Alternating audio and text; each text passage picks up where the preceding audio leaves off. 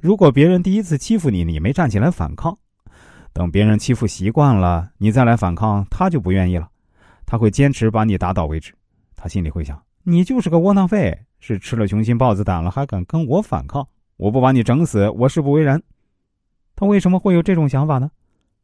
就是因为他第一次欺负你的时候啊，你没有反抗，你的行为告诉他你是可以欺负的。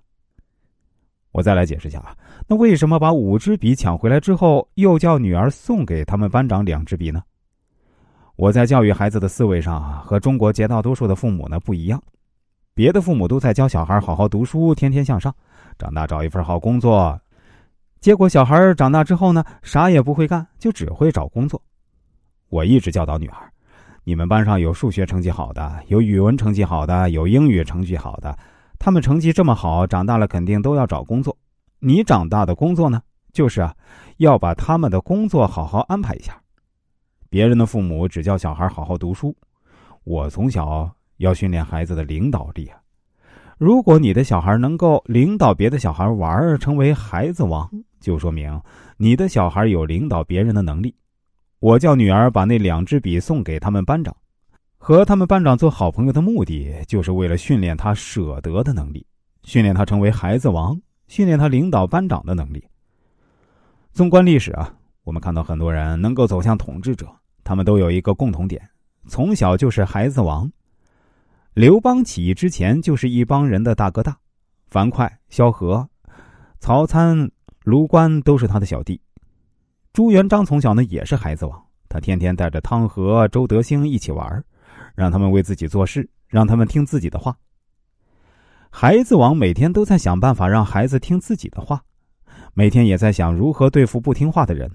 所以啊，我们尽可能要让小孩当班长。记住啊，要想尽一切办法和手段让他坐上这个位置。实在坐不上班长呢，就要训练他领导班长的能力。从小就要学习舍得的能力。赖昌星说过一句名言。不怕领导有原则，就怕领导没爱好。这两句话是领导力的核心。人之所以愿意被你领导，是因为他相信可以在你身上捞到好处。大家还记得小时候啊，我们都喜欢跟着什么样的人屁股后边屁颠屁颠呢？说白了，就是谁给我们玩具玩，我们就跟谁；谁给我们吃的，我们就跟谁。一个领袖真正的魅力在于分钱的胸怀和手段。只要你舍得分钱，会分钱，你立刻会在他心中树立神的形象。只要你在团队心中是个小气的人，无论你做什么都无法弥补，因为他知道永远无法在你身上占到便宜，再也不会被你领导了。这就能解释为什么很多读好书的做了员工，很多读不好书的反而带领一群兄弟创业做了老板，因为。读书好的学校天天在研究书本读书不好的学校天天研究人，他们精通人性。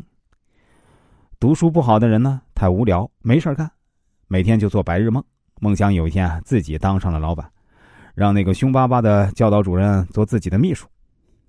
我让女儿把笔抢回来，再把笔送出去呢，就这两个目的：一是他们班长以后肯定不敢再欺负我女儿了；第二。女儿并没有多一个敌人，而是多了一个朋友。